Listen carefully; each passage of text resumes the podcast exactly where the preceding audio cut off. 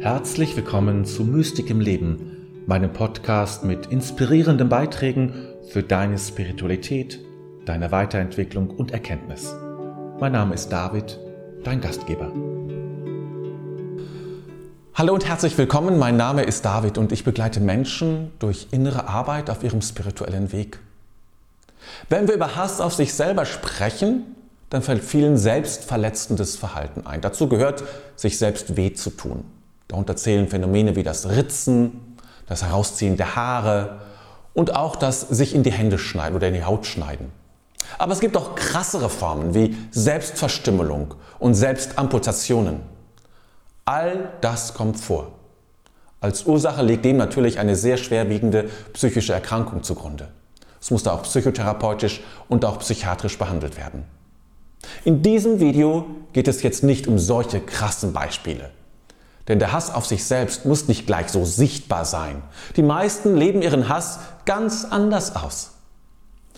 Ich möchte dir ein paar Beispiele, ein paar Beispiele für einen solchen Hass auf sich selber nennen. Das sind Menschen, die immer wieder abhängig machende Beziehungen eingehen oder Beziehungen, die in Gewalt münden. Das sind Menschen, die oft sehr schnell Auto fahren, dabei ihr Leben und natürlich auch das der anderen riskieren. Menschen, die immer wieder scheitern. Menschen, die Risikosportarten betreiben, Menschen, die Alkohol trinken oder Drogen nehmen, Menschen, die nicht mit ihrem Geld umgehen können und selbstverschuldet verarmen, Menschen, die gegen sich arbeiten. Das ist eine Auswahl und das heißt nicht, dass all diese Personengruppen sich selber hassen, sondern dass ein Selbsthass der Hintergrund dafür sein kann, aber selbstverständlich nicht sein muss. Und dann gibt es natürlich noch viel unverdächtige Formen, sich selber das Leben schwer zu machen. Was ist ein möglicher Hintergrund für den Hass gegen sich selbst? Und ich spreche jetzt nicht als Psychotherapeut, sondern ich möchte als das spirituell angehen. Denn hinter all dem steckt ein tief sitzendes Nein zum eigenen Leben. Es kann ein Nein sein gegen ein bestimmtes Verhalten.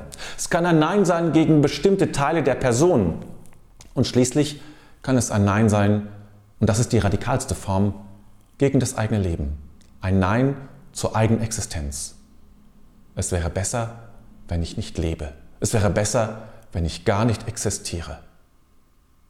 Solche inneren Botschaften und Haltungen verstecken sich meistens. Sie sind nicht leicht offensichtlich denn es würde zu einem starken inneren Konflikt führen, wenn diese Botschaft an die Oberfläche käme. Und so tragen viele diese Ablehnung der eigenen Existenz auf das ganze Leben mit sich herum und leiden daran. Wie gesagt, es muss sich nicht in so krassen Formen zeigen, sondern kann von außen betrachtet fast harmlos wirken. Aber die Ursache kommt aus einer ähnlichen inneren Botschaft und Haltung zum eigenen Leben. Ich vermute, dass viele von uns eine Form des Neins in sich tragen. Nicht gleich so massiv und absolut, wie gesagt, aber doch Spielarten und abgeschwächte Formen des Neins gegen uns selbst. Jede Form der Wut auf uns, des Ärgers über uns selbst kann ihren Ursprung aus dem Nein zum eigenen Sein haben. Was können wir tun, um daran zu arbeiten? Und um es nochmals klar zu sagen, ich, gehe hier, ich gebe hier keine psychotherapeutischen Tipps, sondern ich möchte die Sache spirituell angehen. Vielleicht auch als Unterstützung eines therapeutischen Prozesses. Und dann empfehle ich dir als erstes herauszufinden, wie deine Strategie, sage ich mal, der Selbstsabotage ist. Wie und wo arbeitest du gegen dich? Was machst du konkret? Da musst du schon etwas hinhören und erspüren. Diese Suchprozesse sind wichtig, um diesem Phänomen näher zu kommen. Denn so dringst du zu deinem inneren Nein zu dir selbst vor. Und wenn du dir erlaubst, dieses Nein zu bejahen, dann kann eine wunderbare Wandlung passieren.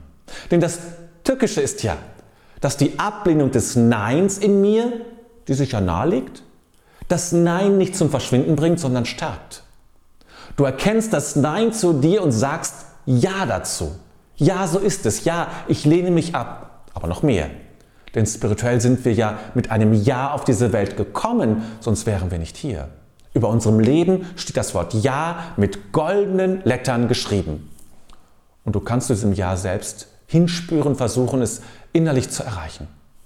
Vielleicht ist es am Anfang noch weit weg, aber vielleicht kommt es auch manchmal etwas näher zu dir. Denn es will ja zu dir, das Ja will immer zu dir.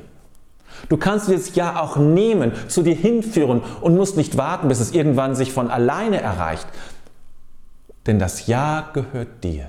Es ist dein. Du kannst es dir nehmen und in dein Herz legen. Lege das Ja, das über deinem Leben steht, in dein Herz und spüre es. Und vielleicht gelingt es dir, diese Kraft, wenn sie groß genug geworden ist, in deinen ganzen Körper fließen zu lassen, dein ganzes Leben. Denn Gott ist das reinste Ja. Das Göttliche sprüht ständig ein Ja in dein Leben. Du darfst es dir nehmen. Du darfst es in deinem Herzen besitzen. Die Arbeit an dem Nein und dem Ja in dir ist eine ganz, ganz wichtige Arbeit, weil Spiritualität für mich aus diesem Ja des Göttlichen zu dir und des Ja von dir zu dir entsteht. Es darf dein Mantra sein. Und ich gehe so weit zu sagen, dass es das Urmantra ist, das durch unser Leben fließt und unsere Adern fließt. Lass das ja fließen. Nehme es dir von Gott, dem die Energie der Zustimmung zu dir niemals ausgeht. Und trage das Ja in dein Leben. Zustimmung ist ein mächtiges Werkzeug, das dir hilft, dich zu wandeln. Wenn es dir gelingt, zu einem Problem oder Leiden Ja zu sagen, dann kann es sich wandeln. Wenn du mehr zu diesem Thema wissen möchtest, dann empfehle ich dir dieses Video von mir. Und nun noch meine Frage an dich. Was stärkt dein Ja zu dir selber? Was, kannst, was kennst du, was dir hilft, dich zu bejahen? Ich bin gespannt von dir zu lesen und wünsche dir jetzt eine bejahte Zeit.